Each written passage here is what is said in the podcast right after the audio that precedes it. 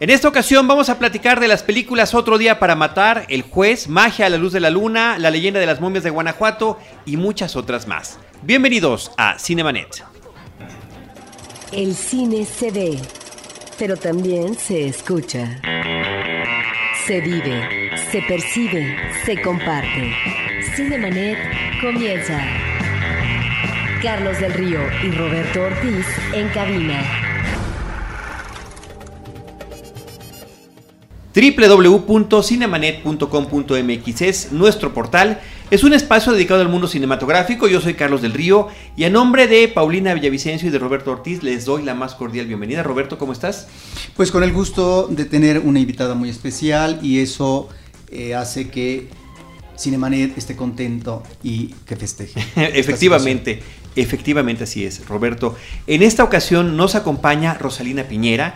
Ella ejerce el periodismo cinematográfico desde hace mucho tiempo. Actualmente es conductora del espacio de cine en el canal del Congreso. Desde hace cuatro años, poco más de cuatro años ya tiene este espacio. Y también tiene una columna que se llama Cenizas y Diamantes en Sin embargo. Entre muchas otras cosas, Rosalina, eh, si después las quieres comentar, adelante, por favor, ¿cómo estás? Muy, muy bien, muy contenta, muchas gracias, este, Roberto, Carlos, por haberme invitado. Eh, pues es un placer saludar a todos los que los siguen desde hace varios años, a todos aquellos que, que están cada semana tras la pista de los estrenos, muy afectos al cine y, y pues muy contenta de, de estar conversando en esta ocasión con ustedes. Créenos que nosotros estamos más contentos de que nos acompañes. ¿Y qué te parece si lo hacemos pues de la mejor manera que es, eh, que es compartiendo el cine con la gente que nos hace el favor de acompañarnos? Tenemos entre las películas que están en cartelera, vamos a hablar de lo que hay en cartelera de manera diversa. Ahora sí, vamos a hablar un poco de lo que viene en la muestra, vamos a hablar de cartelera cultural, vamos a hablar también del cine comercial. Una película que lleva ya, eh, ya varios días en cartelera es El Juez de George, una película dirigida por David Dovkin y que tiene un reparto muy interesante en el que por supuesto destacan Robert Downey Jr. y Robert Duvall.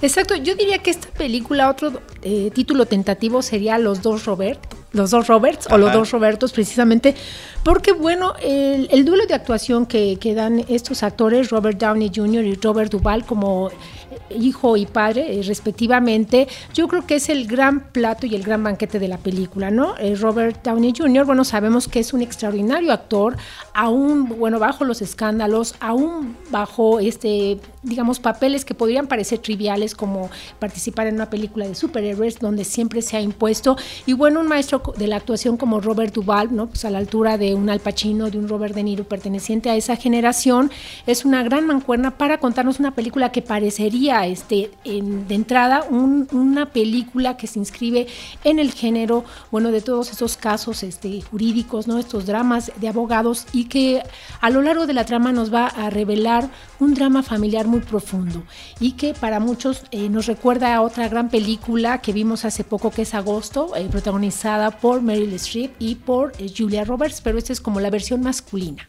Sí, las vueltas del destino Osage County, que August Osage County, que me parece que es efectivamente eh, un espejo, ¿eh? Parte de una premisa muy similar.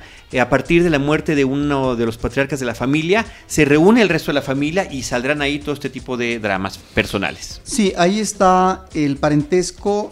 Es una película que tiene una vestimenta de melodrama. Eso no le quita méritos. A veces sí el melodrama eh, no se dosifica de manera tan conveniente, diría yo, pero finalmente es su ruta genérica. Ahí está esta película en donde creo que tiene muy buenos momentos eh, sobre esta gran dificultad de comunicación a través del tiempo entre un hijo y un padre que están distantes geográficamente, pero distantes también en el sentimiento de amor entre un hijo y un padre y que esto ha enfriado radicalmente las relaciones. Y hay un encuentro entre ambas partes precisamente porque ha muerto eh, alguien en la familia. Esto me parece que está bien llevado por parte de la cinta. Y una de las cosas también que a mí me llama la atención es uh, eh, ciertos momentos en donde creo que el director, a partir de la imagen, está manejando de una manera eh, muy atractiva este distanciamiento entre padre e hijo, como por ejemplo un carro a media carretera, donde mientras un padre sale violentamente del carro y comienza a caminar hacia el frente de la carretera, el otro hijo también sale, dice una cosa así como ya basta, y él retrocede, va en el lado opuesto del camino. Creo que imágenes como estas están presentes en más de una ocasión en esta cinta y están ahí precisamente para que tengan una función narrativa precisa en términos de esta situación muy difícil que están eh, viviendo padre e hijo. Tienes mucha razón, Roberto. Sobre todo también habría que, poner especial atención al, atuendo de Robert Downey Jr., porque bueno, de ser un abogado en Nueva York que va a regresar al pueblo a raíz de una muerte familiar y que se va a enfrentar a, este, a su padre que es juez en ese pueblo y que al que va a tener que eh, defender de una situación que se va a dar a lo largo de la película, vamos a ver que es un regreso a la infancia en, varios sentidos, ¿no? A, la, novia que, había conocido este, en, en, su juventud, en su adolescencia, y el atuendo que lo, van, lo va a ir convirtiendo poco a poco en un niño, ¿no? Desde llegar un poco a limpiar la casa de, de todos estos este, muebles viejos que se encuentra, digamos, en el lugar donde era pues este, su, hábitat de, de niño, y donde a partir de ahí va a ser el crecimiento para eh, poder mejorar esta relación paterna. Y parte de este viaje eh, hacia la infancia, hacia el pasado, hacia el recuerdo, eh, no nada más está en el tema del flashback, lo tenemos a través de estos objetos que tú mencionas, que además de manera muy eh, importante aparecen en la fotografía principal de la película en los créditos iniciales, sino también en el tema de las películas en Super 8 las películas familiares que se conservan allí y que además uno de sus hermanos eh, pues eh, no solamente guarda sino que sigue sigue grabando en ese formato. Sí y me parece que bueno el, cuadro de actores que los rodean este da más solidez a, toda la historia. Bueno está, ahí Vera Farmigan que es esta bueno la novia de antaño y que tiene otros secretos familiares también guardados. Está una aparición espectacular que es la de Billy Bob Norton. No les decimos exactamente en qué momento pero llena la pantalla y hace yo creo que un gran rival a, la hora, digamos, de, todo el juicio con el, con el personaje de Robert Downey Jr. y Vincent D'Onofrio, que bueno, ya tenía muchas películas eh, donde no, no, tenía una presencia tan sólida como en esta ocasión. ¿no? Él tiene, ya me parece ahorita, una carrera más asentada en la televisión a partir, bueno, de, La Ley y el Orden y otras series televisivas. Ya ha perdido un poco el paso eh, en el cine, pero me parece que aquí lo, lo, recuperan con toda la fuerza que tiene. Y hay eh, una situación que me parece interesante en términos genéricos, que estamos también ante el cine de tribunal. Y este cine de tribunal creo que aquí funciona más bien como un pretexto. No interesa tanto el seguimiento del juicio sobre cuáles son las premisas tanto del abogado defensor como del fiscal, sino en lo que concluye el, el, juicio que tiene que ver con un ajuste de cuentas familiar. Y ese es el pretexto, obviamente melodramático, para que funcione, se aceite perfectamente esta mecánica del juicio ante un jurado, etcétera, pero para que embone eh, a partir de una problemática íntima, familiar, y no propiamente como un juicio como lo vemos en otras películas, como La Ley y el Orden que tú mencionas, que es una constante, y aquí es básicamente una vía, un pretexto. En mi caso no soy fanático del melodrama, pero la película la llevé muy bien y me parece que este tipo de papeles como el que hace en especial Robert Duvall son de esos que le gusta nominar a la academia. Así que vamos a ver a principios del año próximo qué sucede con Robert Duvall y este personaje de su juez. Es enternecedor porque en la primera parte de la película es un personaje sumamente fuerte, sólido, no es un padre autoritario que ha marcado este, las líneas de separación con todos los hijos y que los ha marcado de alguna manera en, su manera de desarrollarse en la vida. Y poco a poco vamos a ver este, el paso de los años y cómo se va debilitando y cómo va perdiendo la fuerza para de alguna manera pues arroparse en el hijo posteriormente, que yo creo que el, el final es una de las secuencias yo creo que más enternecedoras de esta película. Sí, eh, finalmente yo quisiera decir que esto que estás mencionando es muy importante porque nos habla de la decadencia física, vuelta a enfermedad en el caso del padre, pero al mismo tiempo sobre la posibilidad o no por parte del hijo, que ya no es un niño, que ya no es un jovenzuelo, que es un profesional hecho y derecho, si puede reconducir su destino, puede tomar otro camino, ¿sí? Y si este reencuentro con el pasado, que finalmente entraña toda una serie de elementos ah, interesantes y entrañables, van a permitir permear en él para darle otro aire y otras posibilidades de conducción de destino. Y lo curioso en este tipo de familias con tantos conflictos que solamente bajo juramento pueden decirse sus verdades, ¿no? Me parece que es un elemento interesante que me recordó un poquito a Few Good Men, ¿no? Aquella película en la que Jack Nicholson solamente de esa manera como un gran general del ejército estadounidense puede reconocer eh, algunos hechos terribles que se cometen bajo sus narices, ¿no? Y que no solamente son permitidos, sino también fomentados. Ahí está la película de George, el juez de David Dovkin. Vamos a platicar ahora brevemente de la película que en México se llama Otro Día para Morir. El título original es John Wick. Esta película de alguna forma representa el regreso al cine de acción de Keanu Reeves. Esta vez lo hace sin cables, lo hace con una anécdota mínima, muy simple, eh, que nos remite a, a todo el cine y literatura de venganza. No hay un elemento por el cual él debe de canalizar su ira hacia un grupo de criminales, como hace poquito lo hizo Denzel Washington en otra película, en el remake de la serie televisiva de Equalizer.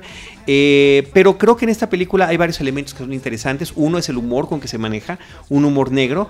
El motivo de la, de la venganza, de verdad que no se los puedo decir, no es lo que nadie se podría esperar. El por qué pero sobre todo me llama la atención los directores de la película, David Leitch y Chad Stahelski. Los dos la codirigieron por cuestiones de los sindicatos estadounidenses de directores y de productores. Solamente uno podría aparecer en el crédito. Eh, la razón por las que no los conocemos, y si no los, ah, yo no los conocía, a mí yo nunca había escuchado sus nombres, seguramente los leí muchas veces, pero nunca, nunca los he reconocido. Ellos son especialistas en stunts, son los dobles eh, para escenas de acción, han coreografiado peleas de 300, de Matrix, de, de Born Ultimatum, de este tipo de películas, y ahora llegan a la silla del director.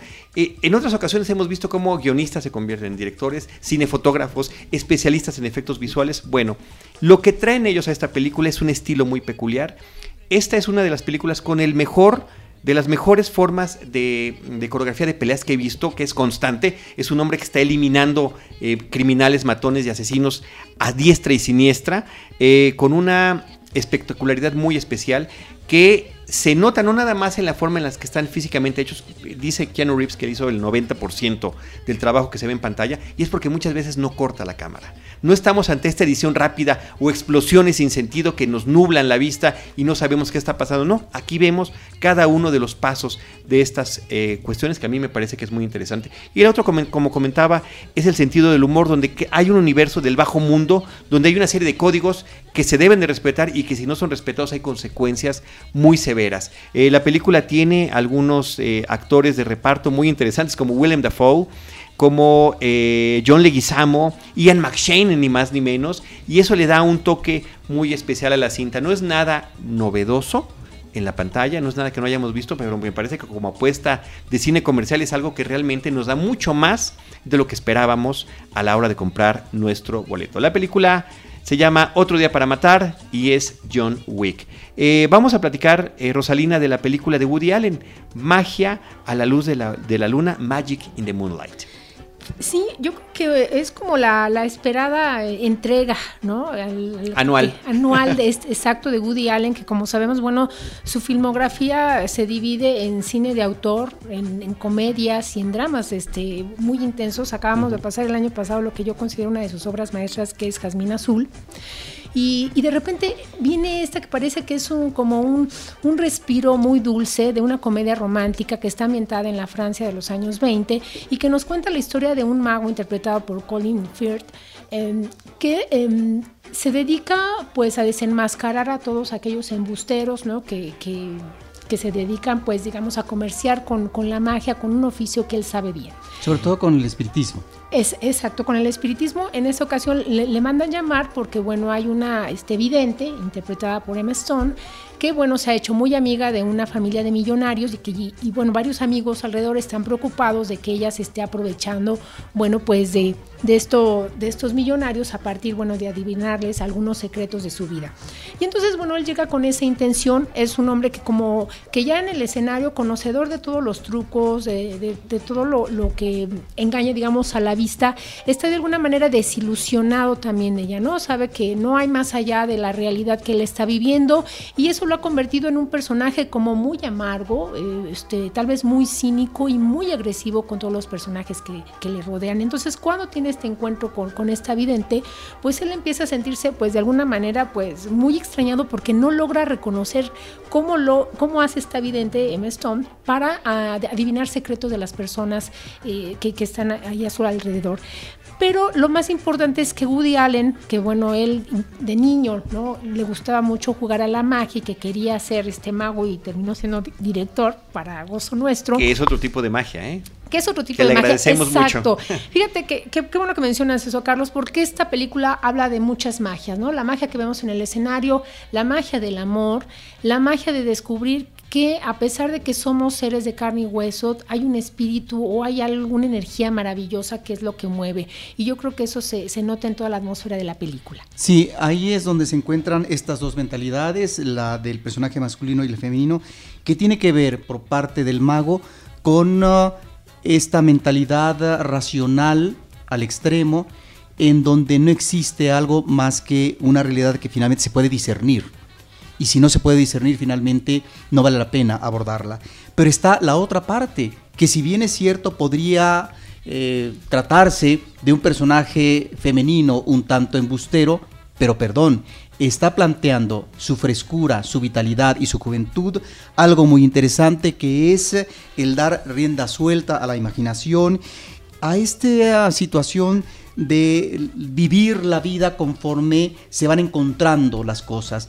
Y ahí es donde me parece que está este choque, esta fricción y la posibilidad, a través de un esquema melodramático bien manejado por parte de Woody Allen, del clásico romance, en los años 20, donde por supuesto tenemos esas fiestas impresionantes uh, con estos ajuares, estas vestimentas uh, hermosísimas de esta década maravillosa, como lo mismo un show eh, maravilloso por parte de este mago en un teatro, pero al mismo tiempo lo que era en eh, Alemania, estos teatros eh, en donde había cabaret, revista y demás. Y en ese sentido me parece que Woody Allen está manejando esta situación de la complementariedad, del complemento, es decir, de un personaje con otro. Podemos, pareciera que es una de las premisas de Woody Allen en esta cinta, podemos no ser eh, simétricos, pero de, de, esta aparente asimetría en nuestro pensamiento hay algo que nos puede ligar, que es la sorpresa, que es no solamente la amistad en términos de las relaciones humanas, sino es lo otro, como tú dices, que de repente es la otra magia, que es la posibilidad del amor.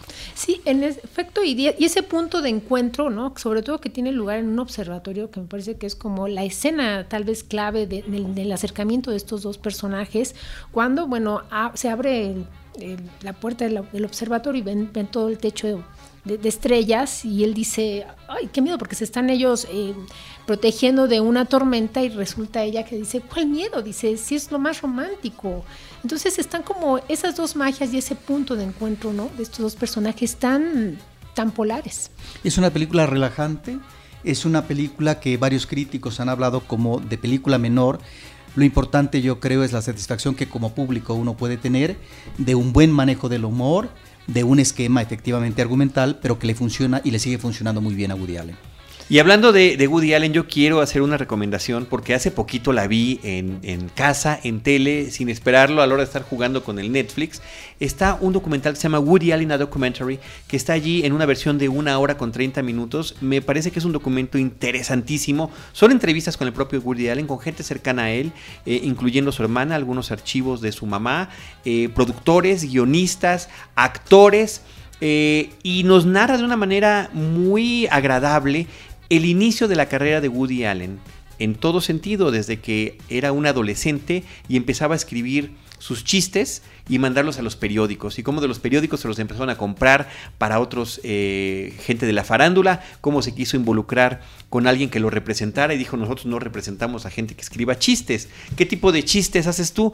Bueno, pues esto, los empieza a leer y dice, no, el que tiene que decir esos chistes en frente de un público eres tú. Y bueno, ¿cómo va creciendo esta carrera como una bola de nieve a partir de un talento natural que tiene su perspectiva que nos ha dado sobre la vida? Es un documental reciente, acaba con eh, la película de... Eh, la de París. Medianoche en París. Medianoche en París. Se me escapó el nombre. Gracias, Rosalía. Se me escapó el nombre de repente. Acaba con esa película, Medianoche en París. Y también en Blu-ray y en DVD hay una versión que es la, la, completa, que dura tres horas, que también ya la vi y es espectacular. Si son fans de Woody Allen, de verdad que es un trabajo que realmente deben de ver, Roberto. Y si quieres en algún otro episodio, Rosalina, lo vemos todos y la platicamos porque vale muchísimo la pena estar al tanto de esto. Eh, vamos a pasar de la película Magic in the Moonlight, eh, la de magia eh, a, la luz, de, la, luna, de Woody Allen, a la película La leyenda de las momias de Guanajuato. Esta es una película dirigida por Alberto Rodríguez, es una cinta producida por Anime Studios. Eh, aquí lo interesante me parece, Roberto y Rosalina, que México esté produciendo largometrajes animados y lo que lo haga también ya a título de franquicia.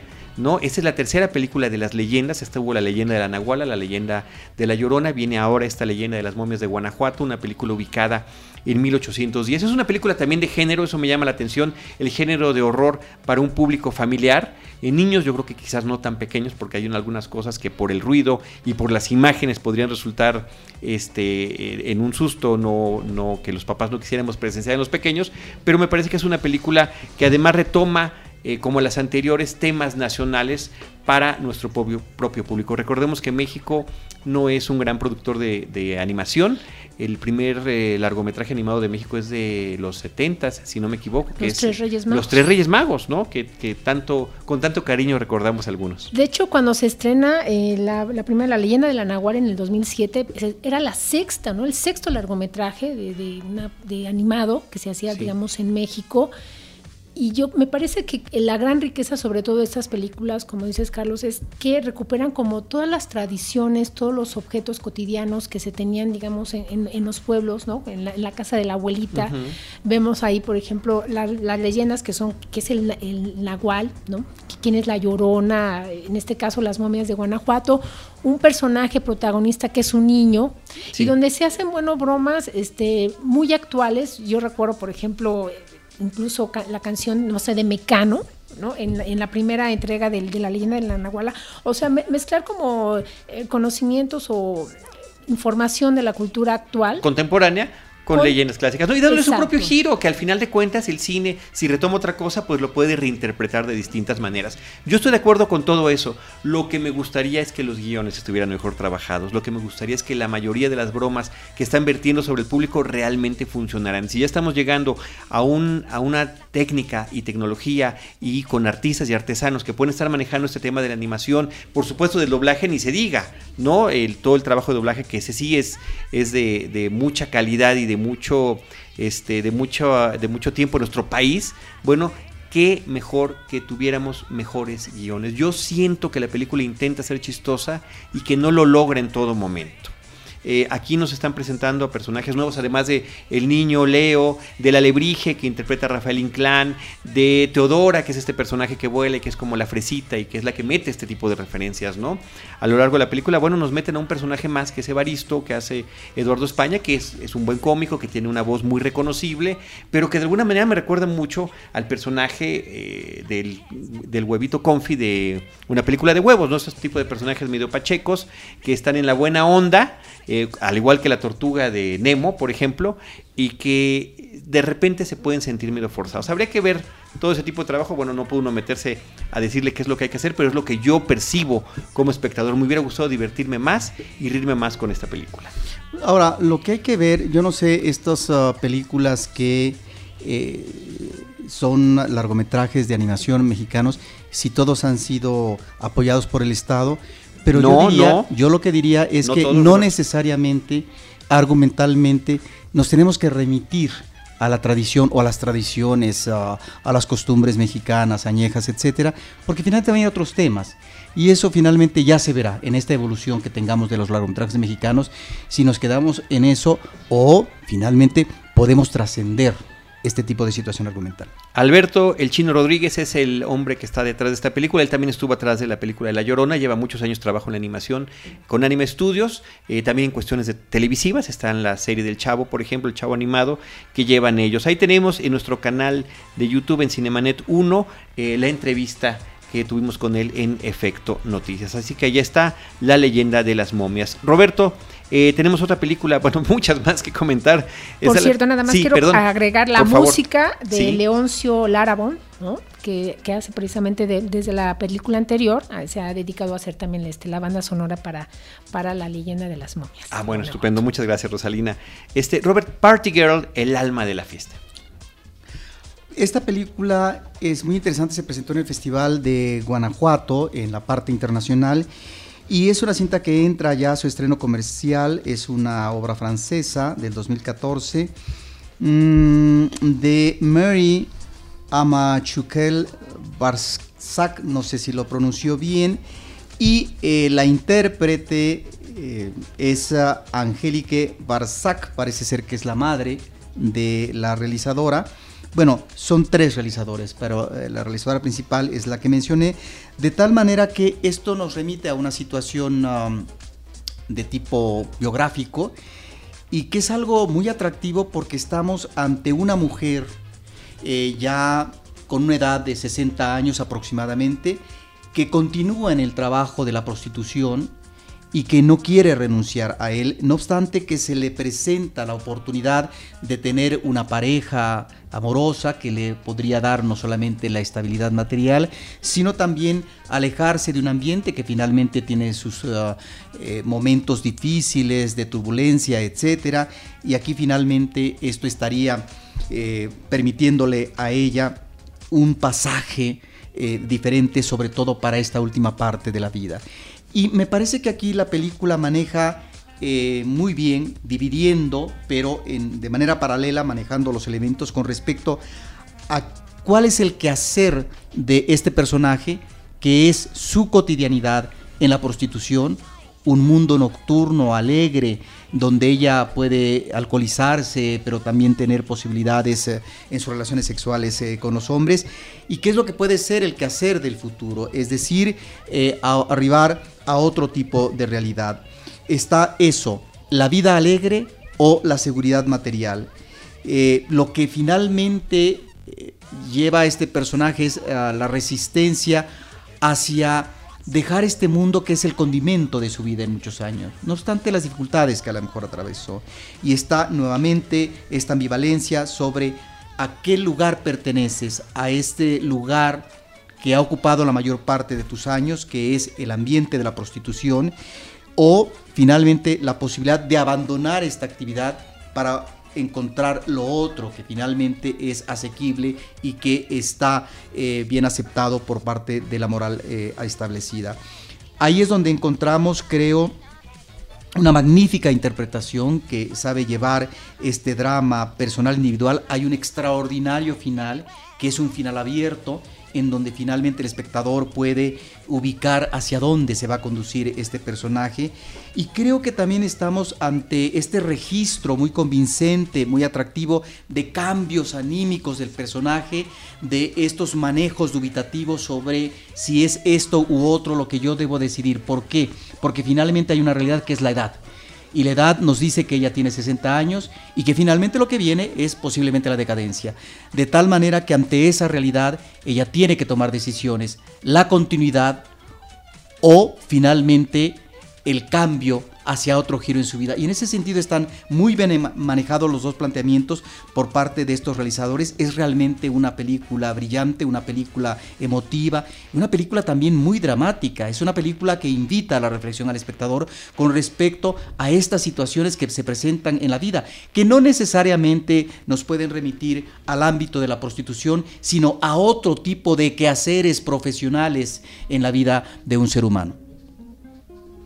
Bueno, algo que me llama sobre todo la atención es eh, el, manejo del tema tabú de qué es la prostitución, ¿no? Bueno, si, bien en el cine mexicano, desde Santa, hemos, no sé, ha, habido hacer estos acercamientos, siempre ha sido como eh, la mujer en una situación, bueno, de desgracia, ¿no? Que, llega a ejercer esta, este oficio.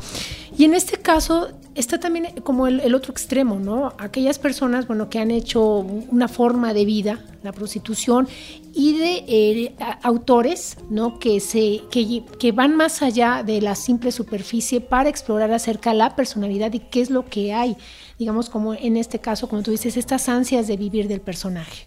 Sí, eso es lo que me parece central, lo que tú estás mencionando de la película. Se debe, se puede renunciar de un ambiente que finalmente ha sido tu vida y que no obstante los pros y los contras, ¿sí? A propósito de vejaciones, de malas relaciones, de insatisfacción, etc. Y todo lo que implica ese ambiente en términos de drogas, de alcoholismo, como en el caso de que sí se asoma el alcoholismo en este personaje femenino, pero finalmente es muy difícil renunciar a algo que finalmente es parte tuya Es decir, perteneces a tu ámbito, perteneces a tu ambiente, perteneces a tu medio de trabajo. Y en ese sentido eh, hay una gran claridad en esta película y tenemos, repito, una actuación extraordinaria que finalmente es referente en este tipo de cine. Party Girl y aquí en México se llama El alma de la fiesta. Eh, Roberto Ortiz eh, se estrenó también en estos días un remake de la película Elsa y Fred. Sí, yo no la he visto, es una película con Shirley MacLaine y Christopher Plummer, pero hay que tomar nada más como referente para el público, para que, bueno, si va a ver este estreno, que tome en cuenta que la película original es una argentina de 2005 de Marcos eh, Carnevale. Es una cinta eh, que nos habla de una relación que se da entre una mujer ya de muy avanzada edad con un hombre también viejo, se da la coincidencia de que físicamente ellos viven eh, en un mismo piso de departamentos y ahí se da el encuentro y se da la posibilidad de ellos de que comiencen a establecer una relación que podría convertirse en una relación amorosa. Y en el caso de esta cinta argentina, yo destaco la actuación de una actriz ejemplar que es China Zorrilla, el uh, actor uh, del personaje masculino fue Manuel Alexander, pero eh, remitiéndonos a Concepción Zorrilla, esta actriz que nació en 1922, acaba de morir en septiembre de 2014 a los 92 años.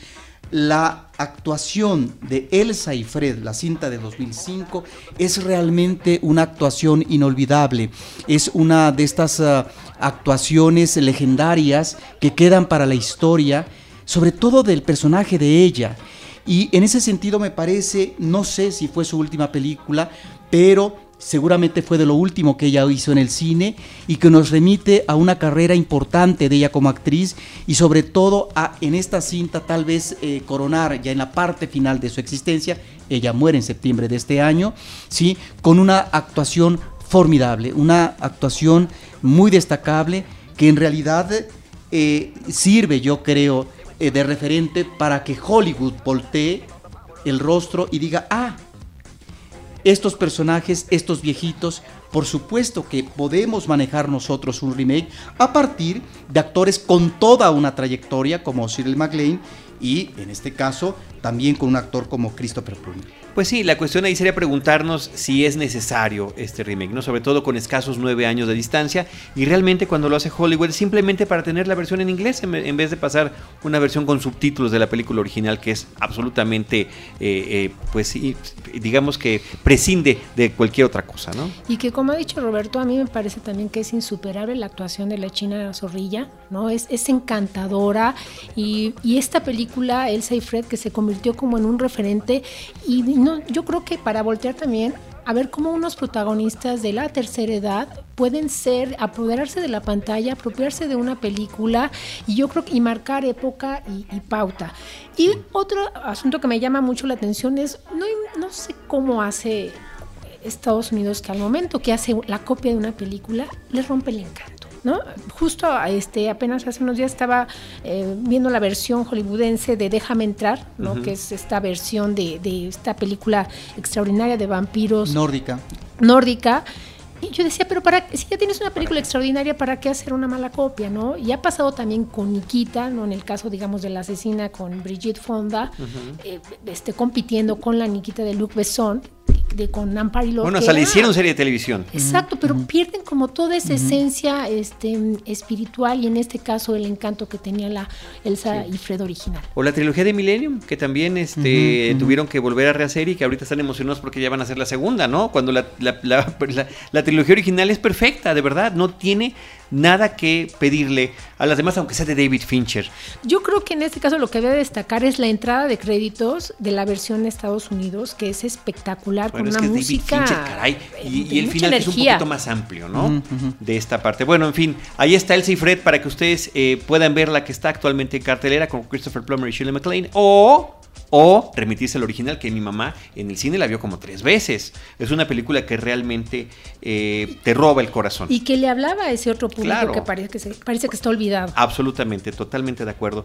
Eh, vámonos, eh, Rosalín y Roberto, a platicar de La dictadura perfecta de Luis Estrada, que ya tiene eh, pues varias semanas en cartelera, eh, más de 3 millones de espectadores, ha sido un éxito rotundo, es su cuarta película en esta cuestión de la temática de crítica a la situación social, política, económica de nuestro país. Sí, me parece que sin la sutileza de la ley de Herodes, ¿no? sin la contundencia del infierno, ¿no? precisamente bueno remitir y, recuperar pues todo este acontecer que, nos lleva pues al manejo de la información.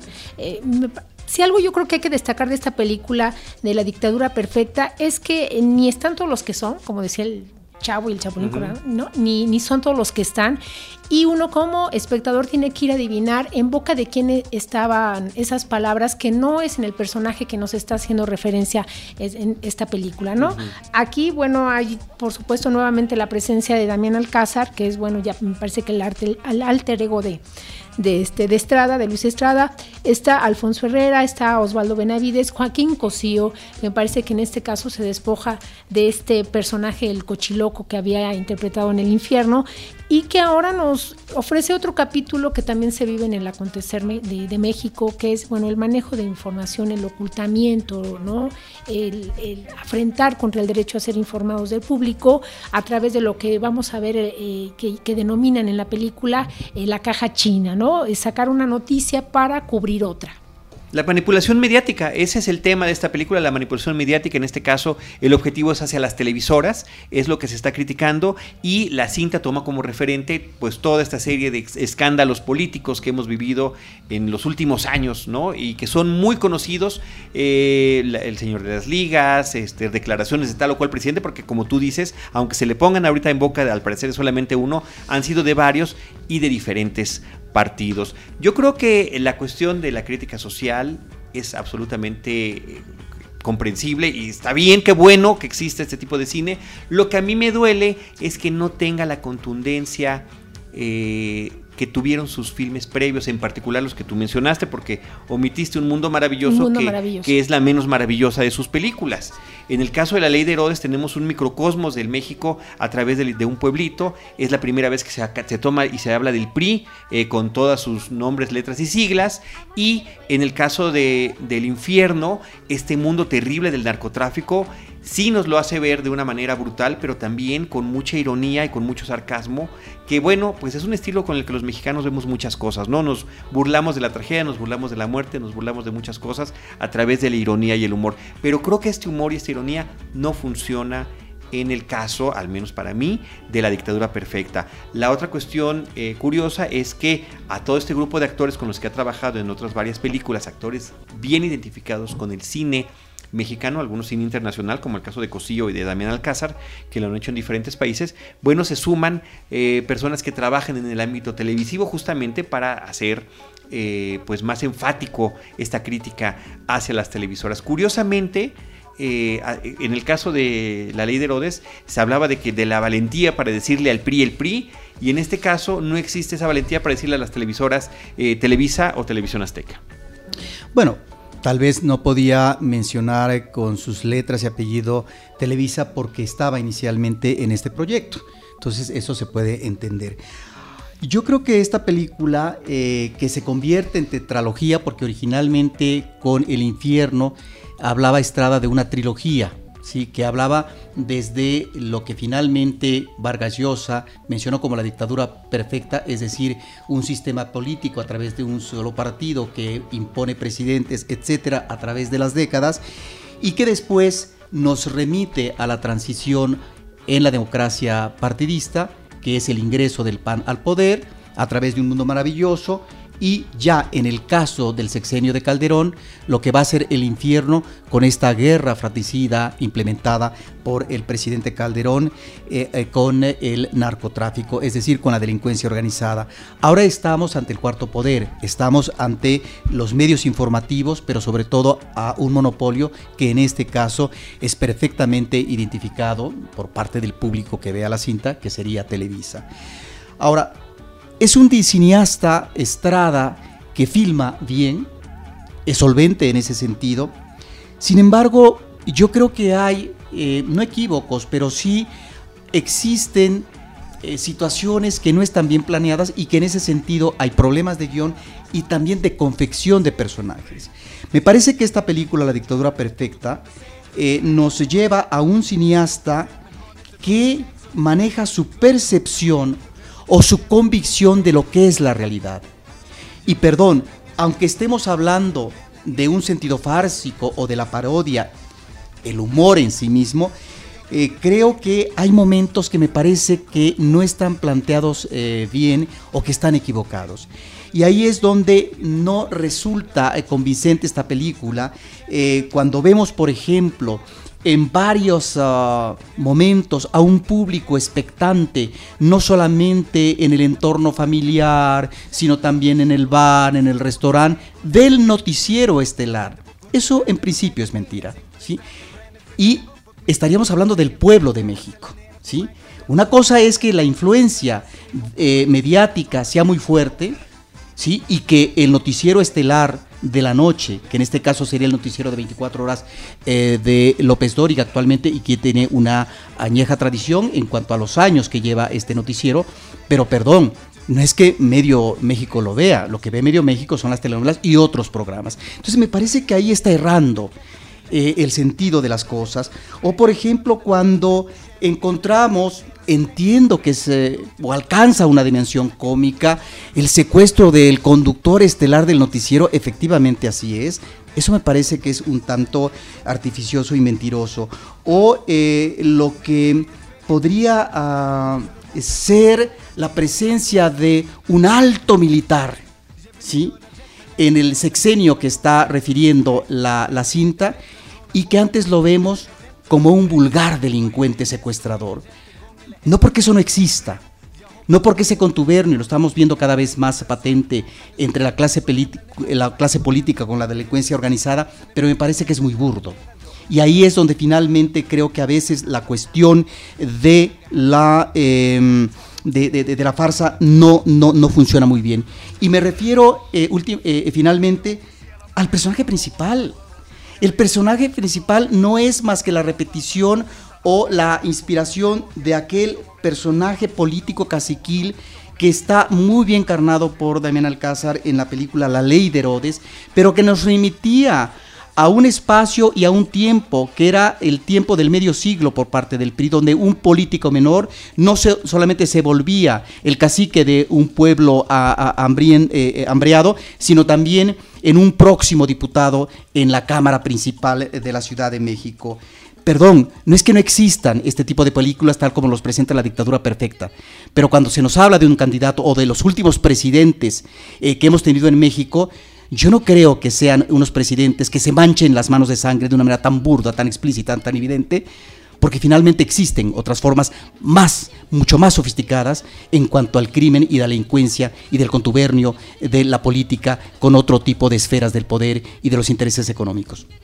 Ahora yo creo que y considero acertado el acercamiento, el tono de acercamiento de Luis Estrada, ¿no? Esta farsa, porque después de haber visto, por ejemplo, el, infierno, ¿no? Me preguntaba si yo, si hubiera sido esta película seria, ¿no? Si, si realmente uno como espectador y, mexicano podría soportarla de otro modo, ¿no?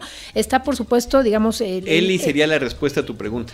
Exactamente, ¿no? Eh, sería Eli, eh, sería este Colosio de Carlos Volado, el efecto tequila de, Leo Sermen, que son como, digamos, esta parte seria. Pero yo creo que, que este tipo de películas qué bueno que se están haciendo porque si hacemos memoria, no sé, Rojo Amanecer, pasaron 20 años para que pudiéramos tener una referencia, no un recreamiento de lo que, un una recreación de lo que había ocurrido en, en el 68 y ahorita parece que, que, la historia nos está alcanzando, pero parece que la realidad tiene más prisa porque apenas estamos viendo El Señor de las Ligas, estamos viendo la desaparición de, este, de, una pequeña, eh, todos estos sucesos que vemos aquí, en, en esta película, cuando ya estamos viviendo otros que, que, no sabemos si el, cine los retome, pero que se van a convertir después en una referencia para las futuras generaciones que pueden decir, mira, hay una película que habla sobre lo que sucedía en México en, tal década. Eh, eh, finalmente, eh, es una película con una dirección excesiva, que reitera eventos ah, televisivos que creo que pudo haberlo resumido, y lo que sucede con el director es que se engolosina con los acontecimientos políticos, sociales eh, y mediáticos de los últimos años.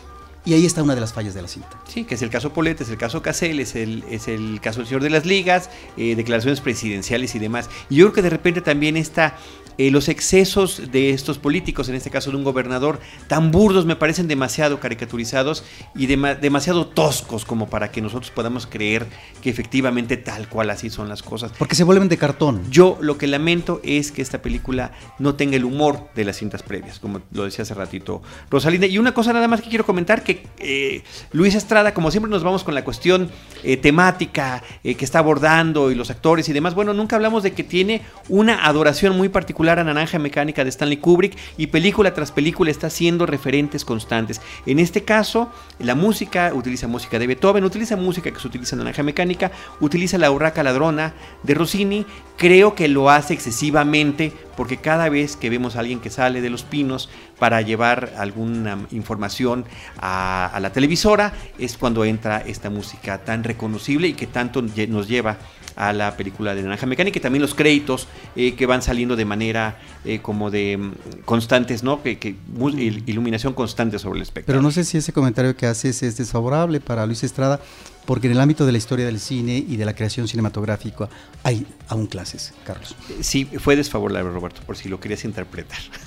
Muy bien, vámonos de la dictadura perfecta a hablar de la película Retornados. Esta película tuvimos eh, boletos para una premier eh, la semana que se estrenó. Gracias a todos los que nos acompañaron a esa función en satélite de Corazón Films. Yo quiero decir de esta película que trata sobre el tema de los zombies, lo hace de una manera muy original. Es una película dirigida por Manuel Carballo, eh, que eh, es como si fuera un universo paralelo donde la realidad de los zombies viene desde los años 80, es una infección que finalmente se ha podido contener a través de una especie de medicamento que se tienen que administrar de manera diaria.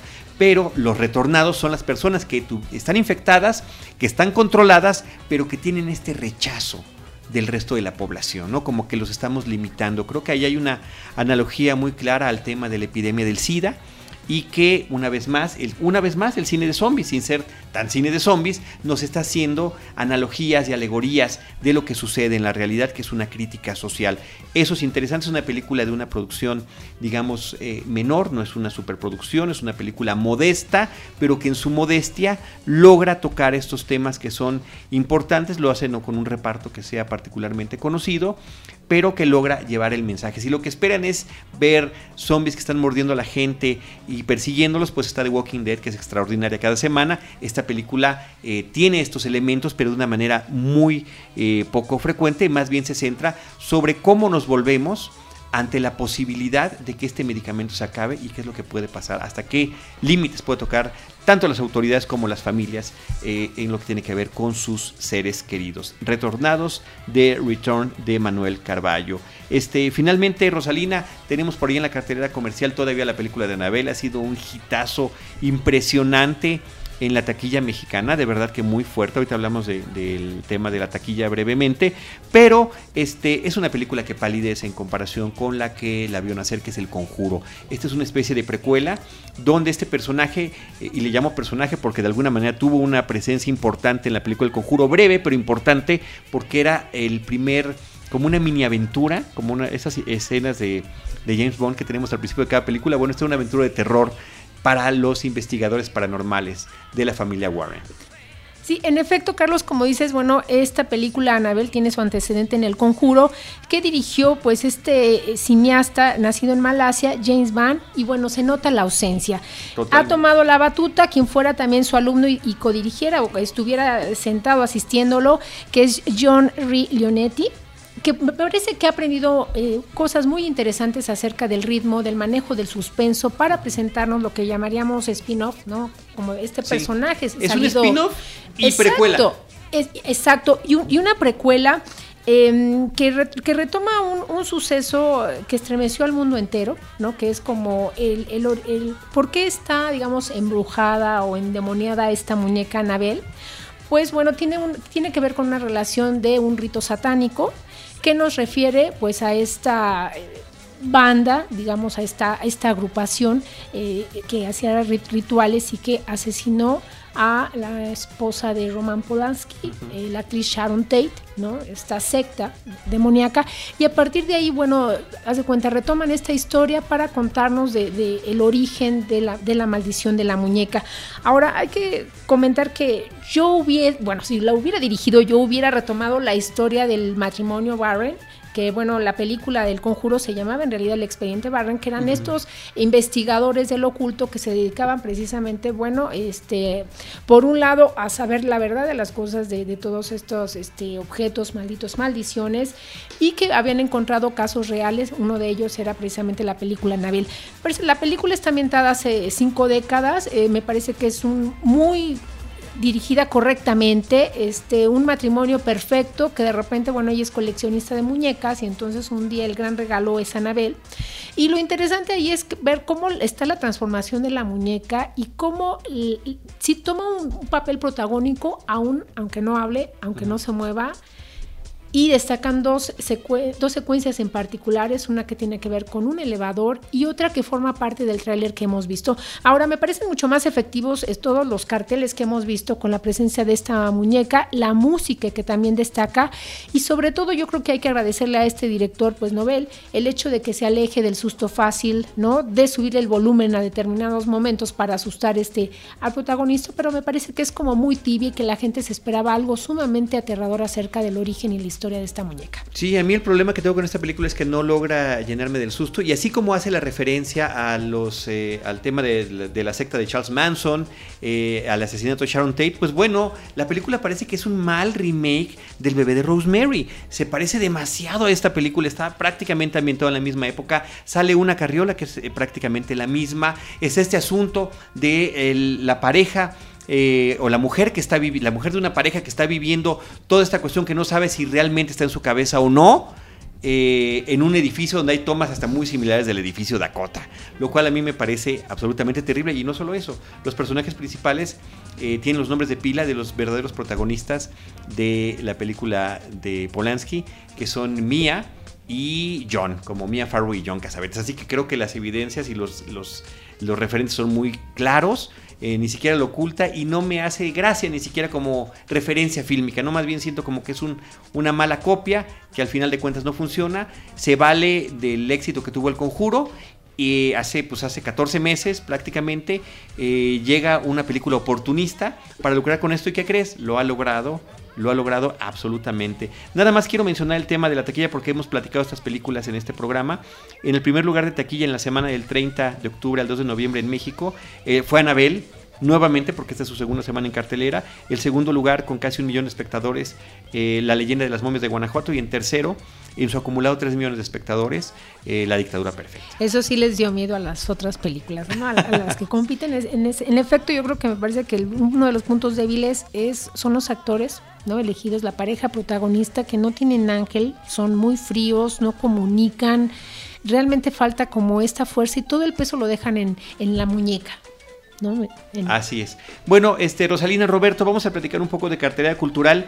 Está una cinta eh, prácticamente difícil de definir, difícil de, de, decir de qué género se trata, que se llama A Segunda Vista, Double Take es el título original.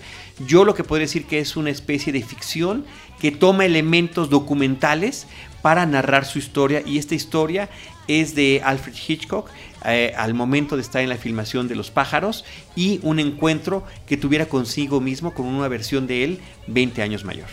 Sí, en efecto, esta película, eh, bueno, es una coproducción de varios países, los principales son Bélgica, Alemania, dirige Johann Grimmen Press y como tú dices, la figura central es Alfred Hitchcock, que en este caso sería algo así como Alfred Hitchcock, el ajonjolín de todos los moles, porque me parece que tiene como muchas referencias en, todos sentidos. Se basa en un texto eh, de José Luis Borges, que se titula 25 de agosto de 1983 y que rinde tributo a la duplicidad, ¿no? al otro yo. Y, cuenta, bueno, el eje es que un día cualquiera Alfred Hitchcock va caminando por la calle y se, y se encuentra su doble. Y a partir de ahí, como dos son demasiados, uno de ellos tiene que ser eliminado, tiene que ser este, muerto. Y entonces, bueno, tienen una cita Y alrededor de, toda esta historia, de este encuentro entre el Alfred Hitchcock y su otro yo, vamos a ver este, algunas eh, presentaciones eh, del mismo Hitchcock eh, a esta gran serie que era Alfred Hitchcock Presenta. En la televisión. En, la, televisión. donde bueno, él hacía como muchas bromas, bromas este, macabras, este, comentarios sarcásticos acerca, bueno, de, de, los asesinatos, este humor negro del que era eh, pues tan dueño. Vamos, se van a recuperar varios de los cameos este, importantes de, sus películas, principalmente eh, la referencia es eh, a los pájaros. Y después vamos a ver ahí también dentro de la trama y mezclados en, una en una fórmula este, muy, peculiar, pues lo que era la guerra, ¿no? La guerra este, en el espacio entre, entre Rusia. La Guerra Fría y Estados Unidos, la Guerra Fría. Vamos a ver también eh, este, estos momentos em, de suspenso a nivel mundial que fueron eh, la crisis de misiles en Cuba. Vamos a ver las figuras de Richard Nixon, vamos a ver este, a Kennedy y también uno de los ejes conductores es un comercial de, café, donde vamos a ver como todo este, bueno, yo diría la involución acerca del papel de las amas de casa y respecto, este, bueno, a sus roles en la pareja una mezcla muy peculiar que, que, me parece que da como resultado pues un documental sumamente extraño. Sí, este, bueno, a mí la verdad que por muy extraño que parezca me pareció muy interesante toda esta mezcolanza que logra el director, porque efectivamente la mayor parte de la película está armada con material de archivo. Por otra parte, sí tiene unas cosas que ellos mismos están filmando, donde además nos pasan a la persona que hará la voz de Alfred Hitchcock, porque la tenemos como voz en off, narrando el encuentro que es similar, eh, basado en el que comentabas de Jorge Luis Borges en este, en este cuento, donde él también se encontraba a, a su propio yo del futuro, justamente antes de morir, que se efectivamente lo que pasa. Ese encuentro de Hitchcock con su propio Hitchcock es 18 años después, el año en el que va a morir. Y en intercalado también están no solamente los anuncios de Folgers de estos cafés, que es toda una campaña a lo largo de varios años, las escenas de la televisión, los detrás de cámaras de sus películas, sino también elementos promocionales. Cuando Hitchcock participaba en eventos donde dejaba soltar aves para mostrar cómo volaban este, de manera eh, de promocional de sus propias películas. Pero lo que estamos también viendo es el ascenso de la televisión eh, como una cosa importante para cubrir eventos en vivo. Y en este caso es el encuentro entre Nixon como vicepresidente y Khrushchev eh, en, en Rusia eh, la llegada del hombre a la luna, el primer debate presidencial eh, por, la, por la carrera presidencial entre Nixon y Kennedy. Me parece que todos esos elementos que nos hablan de una época parecieran sacados de una historia de dimensión desconocida, donde que es el, justamente el mismo tiempo entre el 59 y el 65 que Rod Serling filmó todos estos episodios con muchos buenos escritores basándose en esta misma paranoia que estábamos viviendo la humanidad.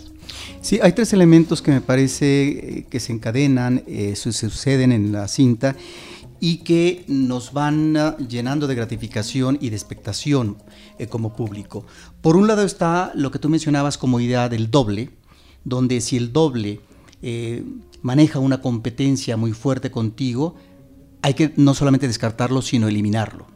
Y esta eliminación se conecta con un contexto histórico de fines de los 50, pero sobre todo principios de los 60, con la guerra de los misiles, donde eh, hay un momento de crisis muy fuerte entre Estados Unidos y la Unión Soviética a partir de lo que iba a ser la instalación de eh, ojivas ah, nucleares en territorio cubano, que ya tenía un posicionamiento gubernamental socialista por parte de Fidel Castro, y que esto podía desencadenar la hecatombe nuclear a partir de una tercera guerra nuclear que hubiera sido fratricida y de una dimensión mucho más dramática que Hiroshima y Nagasaki al final de la Segunda Guerra Mundial. Me parece que ahí está ese elemento histórico porque fueron momentos de gran tensión eh, para el mundo y que eh, a distancia uno lo puede observar de otra manera,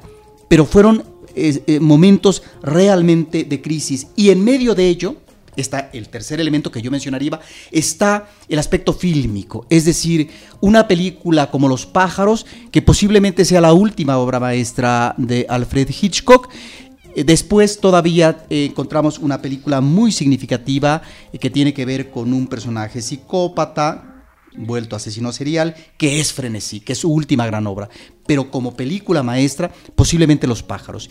Y Los pájaros queda perfectamente identificada con este clima de Guerra Fría, en donde, si bien es cierto, la crítica habló y especuló sobre qué significaban estos pájaros en su agresión hacia los seres humanos, se hablaba de la crisis ecológica, pero también se hablaba eh, de la amenaza desconocida, que lo mismo podría ser extraterrestre, pero en este caso específico, y creo que este documental nos remite a esta metáfora o a esta posibilidad de interpretación, que es en el clima de la Guerra Fría, el enemigo, que es la Unión Soviética, hay que vencerla si no queda de otro. Y por esto esta presencia ominosa de los pájaros en esta película que sorprendió al público porque finalmente era una Aves Raris, era una eh, película que trastocaba los argumentos de la ciencia ficción, los argumentos, mejor dicho, del cine fantástico, más que de ciencia ficción, del cine fantástico, corrijo. Y en ese sentido me parece que estos tres elementos están muy bien encadenados y que efectivamente el Alfred Hitchcock es un director que se preocupó, que tuvo también, creo yo, como creador, sus afinidades ideológicas, que obviamente no eran eh, las afinidades eh, y la comunión con el comunismo, sino al contrario, su rechazo acervo, que está perfectamente ejemplificado, no tanto en los pájaros, que podría ser una especulación o una metáfora, pero sí en la década de los 60, una cinta como La Cortina Rasgada en el 66 y una cinta como Topaz mucho más evidente y contundente en 1969, que no son sus grandes obras, pero que nos remite a la Guerra Fría, por un lado en el ámbito geográfico europeo y en el caso de Topaz en lo que puede ser Cuba. De tal manera que estaba esta paranoia, esta preocupación por parte de Alfred Hitchcock.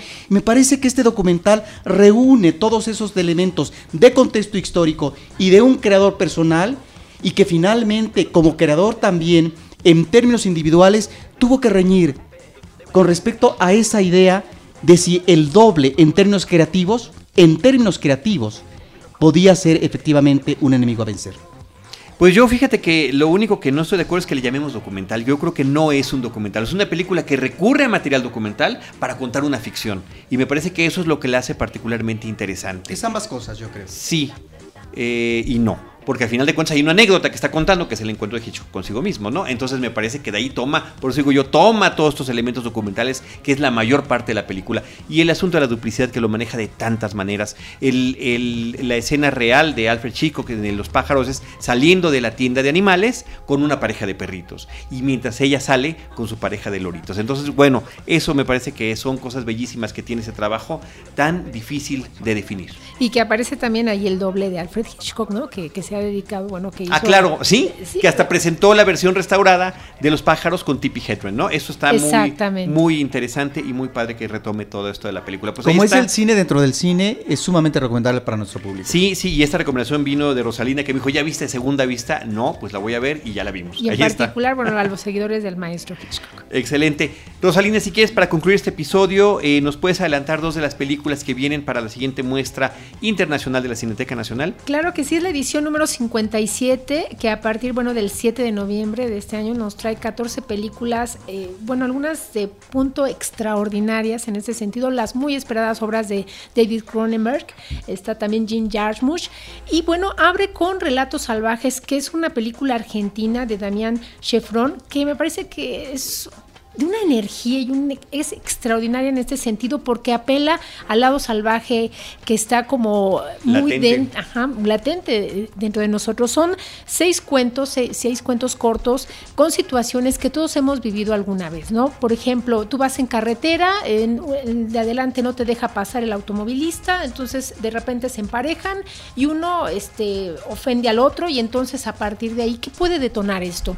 Hay uno eh, que es este protagonizado por eh, Ricardo Darín, que es el hombre contra el sistema. Imagínate un acto tan cotidiano de que dejas tu auto estacionado y se lo lleva a la grúa porque no había una señalización correcta. Y a partir de ahí comienza este lo que yo llamaría un día de furia, ¿no? En el desarrollo del personaje de Darín acerca de cómo lograr este hacerlo de la de manera correcta, solicitar que, que no que no ha sido este lícito, ¿no? Llevarle su auto, lo injusto que está haciendo el sistema, la arbitrariedad con la que se actúa, la corrupción que se asoma precisamente en la burocracia, algo que también hemos vivido mucho aquí en México. Ahora, la energía que maneja este Damián Chefron es sorprendente porque todos los relatos están al mismo nivel de, altura, de emoción y sobre todo de, risa, ¿no? Es muy interesante sobre todo que estudies, tú la, la, reacción del espectador que tienes al lado porque de repente llega un momento en que aplaudes, te ríes este, y participas acerca de lo inesperado y de en qué momento tu lado salvaje puede, puede este, sobresalir. La segunda obra de esta muestra es Adiós al lenguaje, eh, de pues un maestro pues que tiene 84 años y que es una gloria que, continúe filmando, que es Jean-Luc Godard. Para aquellos, bueno, este, estudiosos del cine, bueno, sabrán que Jean-Luc Godard es uno de los directores que más ha influido a partir de lo que conocemos como eh, la nueva ola francesa, que bueno, en 1959 con su ópera prima eh, llamada Sin Aliento rompió lo que sería todo, eh, toda la tradición que había respecto al montaje, a la presentación de personajes, presentándonos un antihéroe en, la persona de Jean, Jean, Paul Belmondo. Y a partir de ahí, bueno, ha realizado este, películas siempre en, el camino de la experimentación y esta película yo creo que, que, sigue precisamente, bueno, esta, este ejercicio ¿no? del maestro Godard que se hace ahora en 3D por primera vez para él y que vamos a ver en, ciertos momentos eh, toda una serie, em, digamos, como de frases y de contenido cultural muy complejo que, necesita revisarse dos o tres veces para poderlo entender como, como lo ha hecho. ¿no? Vamos a ver dos personajes centrales, una pareja, porque esta película no solo dice adiós al, lengua, al, lenguaje, este, sino adiós al amor, ¿no? Este, al amor, este, adiós a las relaciones, adiós como a la empatía y a partir de ahí pues va a ir explorando pues la, la, conducta humana, obviamente bueno enriquecida con la música, con este frases que vamos a ver aparecer este en pantalla, ¿no? Y obviamente hay un contenido poético, literario, cultural, referencias cinematográficas, muy compleja la película. Y hay que mencionarle al público que en cuanto a la representación mexicana hay una película que no se debe perder, que estuvo presente en el reciente Festival de Morelia que obtuvo el premio principal como primera, segunda ópera prima. Es la primera película efectivamente de Alonso Ruiz Palacios y se llama Güeros. Una película excepcional en el ámbito contemporáneo mexicano. Aquí estamos ante un director que originalmente ha hecho teatro, que ha hecho también televisión, que ha realizado algunos cortos, pero estamos realmente ante una obra, creo yo, también experimental desde el ámbito de la forma, sobre todo la fotografía y algunos efectos especiales, eh, pero nos da un universo humano interesantísimo y es una cinta que se convierte en un road movie en lo que es la geografía del Distrito Federal ante escenarios... Ah, eh, diferentes que no habíamos visto en el cine mexicano, que se tornan muy atractivos, sugerentes, sofisticados, inhóspitos, riesgosos, etcétera.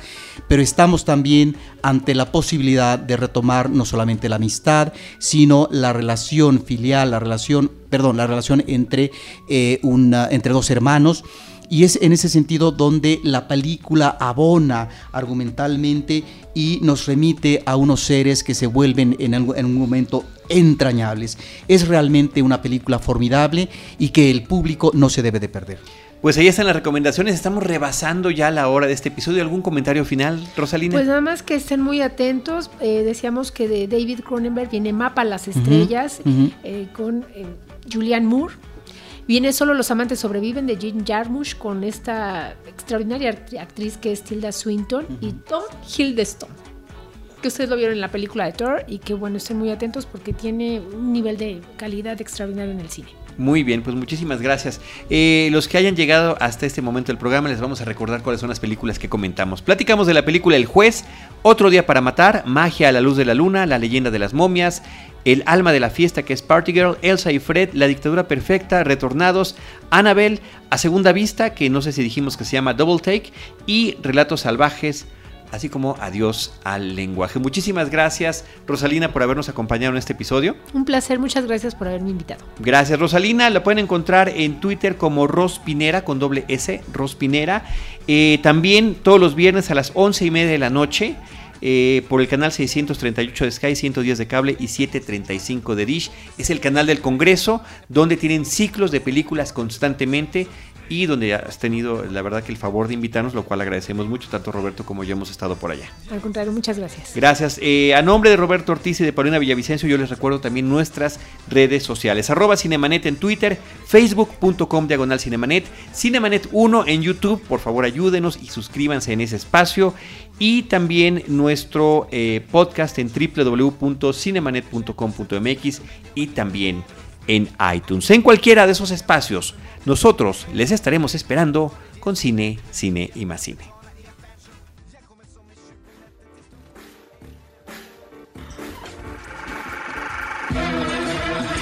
Cinemanet termina por hoy. Más cine en Cinemanet.